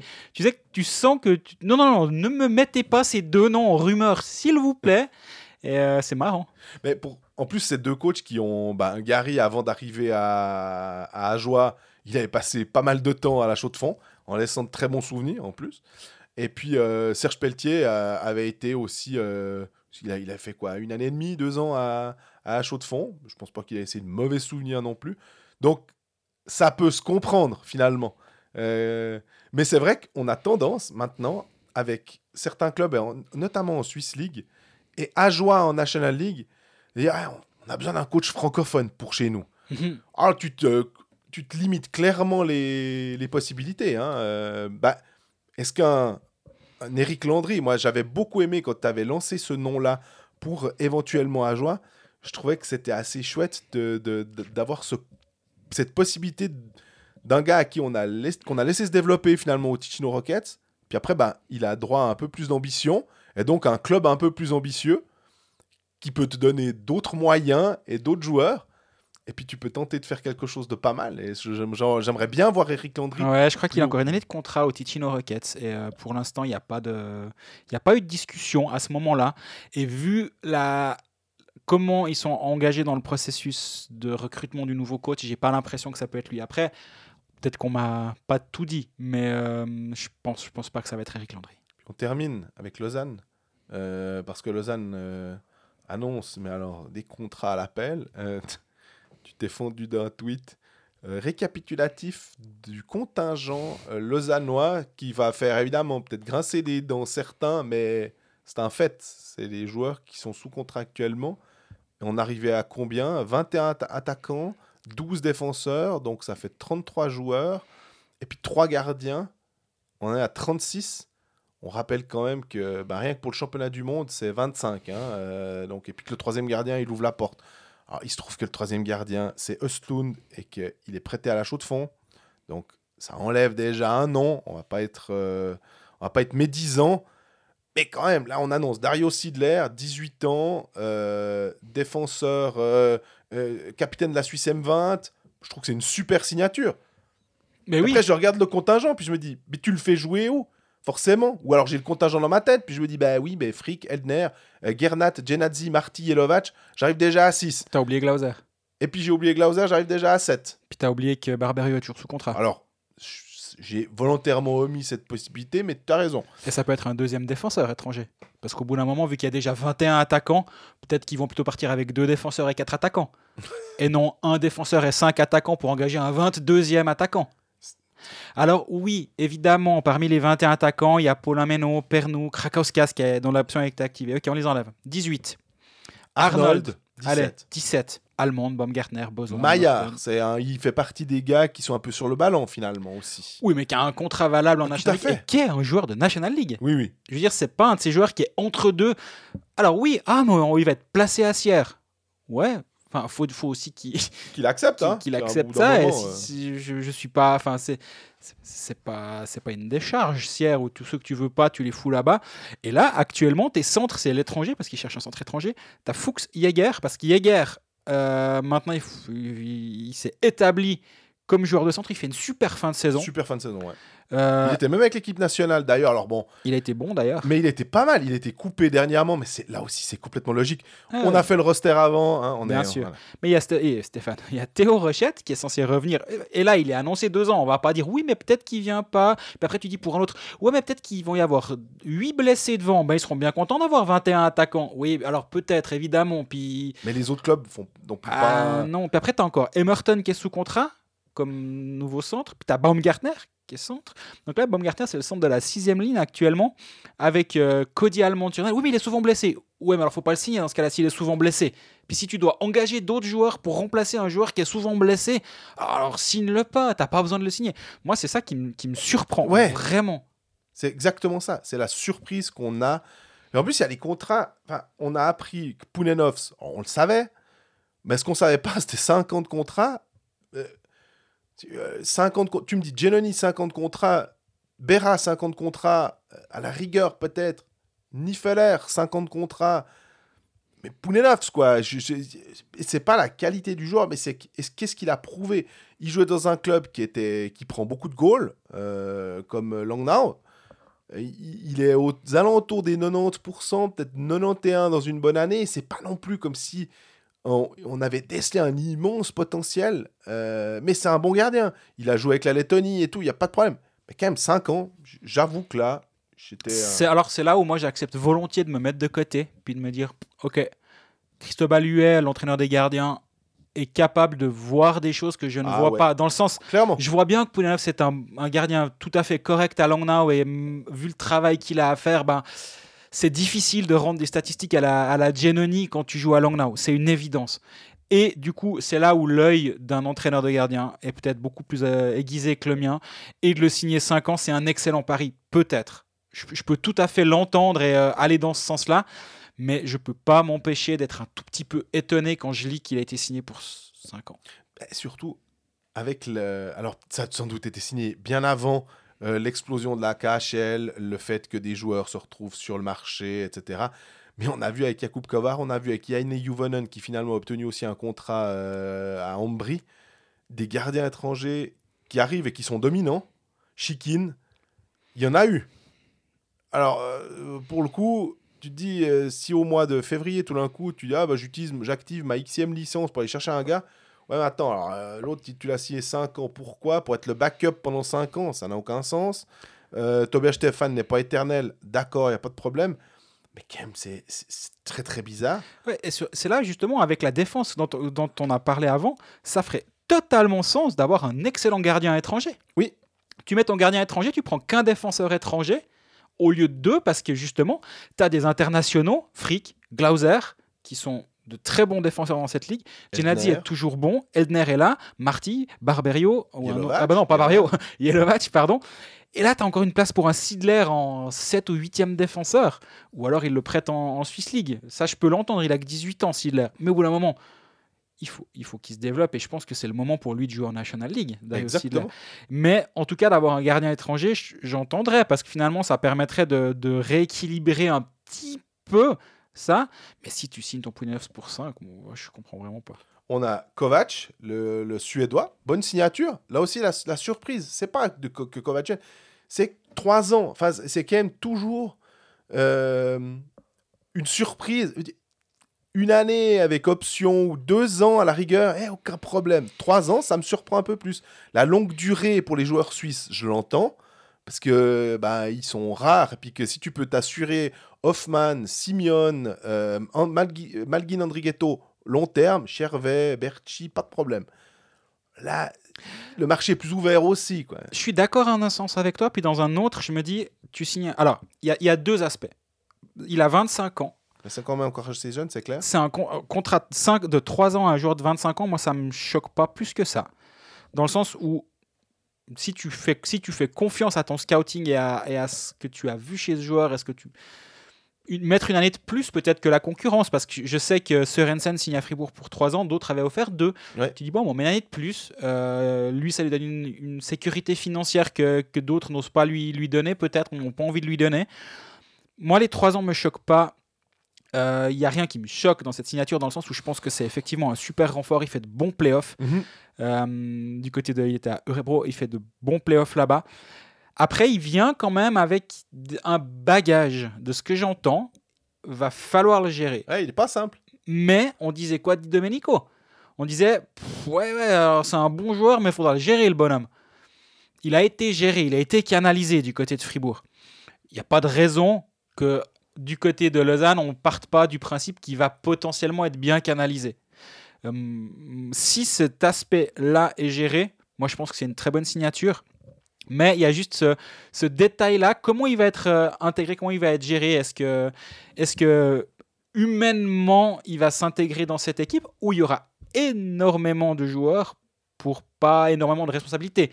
Dans le sens, Il y a qu'un puck. on il y a, y a hein. qu'un puck, il y a que deux power play, euh, il y a que quelques places, il y a que allez 7 ou 8 places d'attaquants sur les power play. Alors il devrait en avoir une, hein, il n'y a, pas- il y a pas de raison, surtout que c'est un buteur, il est buteur, il, est, il est vraiment capable de jouer ce rôle-là.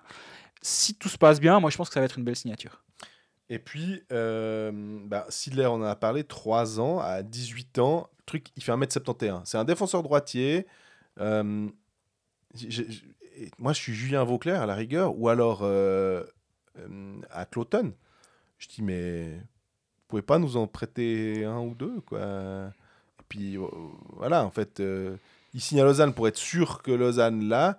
Et puis Cloton est tout content d'avoir un défenseur euh, peut-être capable, finalement, euh, meilleur que les jeunes qu'ils ont à, à l'heure actuelle. Parce que, et puis un peu rajeunir les cadres, parce que je crois qu'à à Cloton, on a un certain, des certains cadres qui sont un peu plus âgés. Donc, Mhm.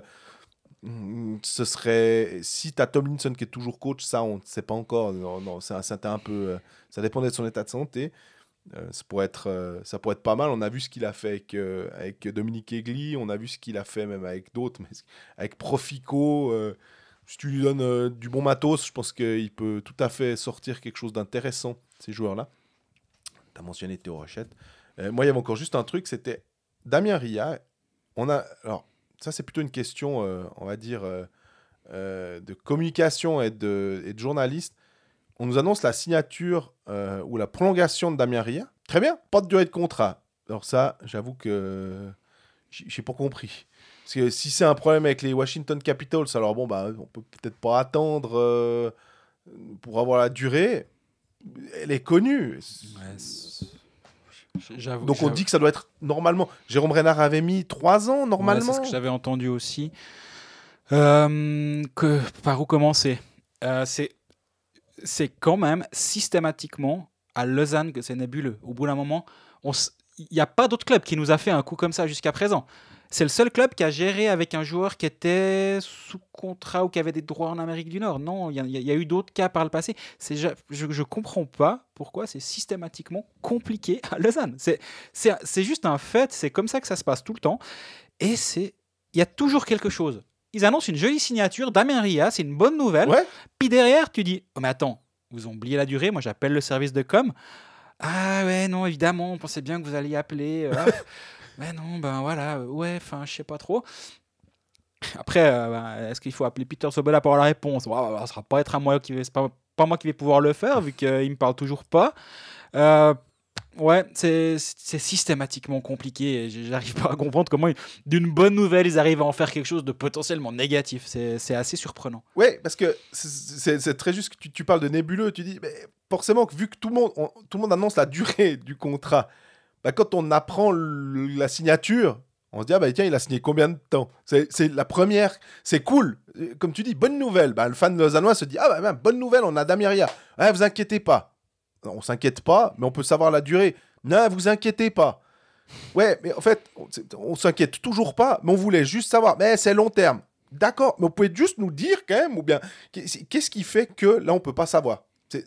C'est aussi un peu le truc, tu dis des fois, quand, avec certains clubs, c'est des fois plus compliqué que d'autres, ou pourquoi des fois, il y, a- un sentiment de, la part, peut-être de la presse, les, les fans lausannois ont le sentiment qu'ils sont un peu plus maltraités par, euh, par une, frange de la presse, ou un truc comme ça. Ça peut être un début d'explication, de dire, mais ouais, pourquoi là, c'est juste pas simple?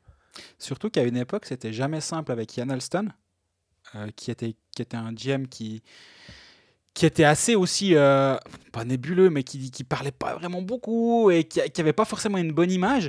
Mais il y a un combat du LHC que moi j'ai toujours soutenu, Oui. c'est euh, l'annonce des, des- des transferts en fin de saison. Tout à fait. C'était euh, un peu un combat perdu d'avance parce que tu savais que ça servait à rien, parce que nous, les journalistes, on allait forcément apprendre un moment ou un autre que Marco Pedretti a signé à Lausanne et que, ma foi, il l'annonce le lendemain de la fin de la saison de Marco Pedretti. Mais ça, c'est quelque chose qui, qui est louable et, et tout n'est pas négatif. Et, euh, mais c'est vrai que depuis le départ de la Sun, tu te dis, ok, là, il y aura un moyen peut-être de, de révolutionner la communication du côté du LHC, d'en faire quelque chose d'un peu plus simple. Et, Ouais. et non, en fait. Ouais, c'est juste, le, je pense que le terme, c'est ça, c'est simple. Mais non, ça reste compliqué.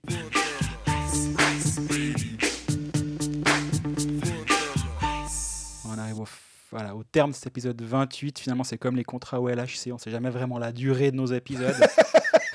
Là, ça fait plus d'une heure vingt. Euh, on verra la semaine prochaine combien on va faire. Euh, euh, merci de, de nous écouter toujours avec assiduité. D'ailleurs, pour répondre à une question, est-ce qu'on perd des auditeurs au- à mesure que les épisodes avancent? On remarque quand même un petit peu. Oui, oui. Euh, c'est clair, parce que les gens écoutent beaucoup leur club, et moi je comprends. hein.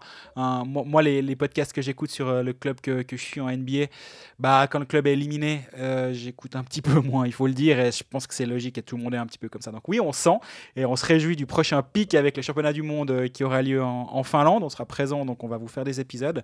D'ici là, bah, on est à disposition pour euh, répondre à vos questions sur les réseaux sociaux, pour euh, répondre à d'autres questions plus générales. Bref, on est là sur Facebook, Twitter, Instagram. Et vous pouvez nous écouter sur Spotify, YouTube, euh, SoundCloud, etc.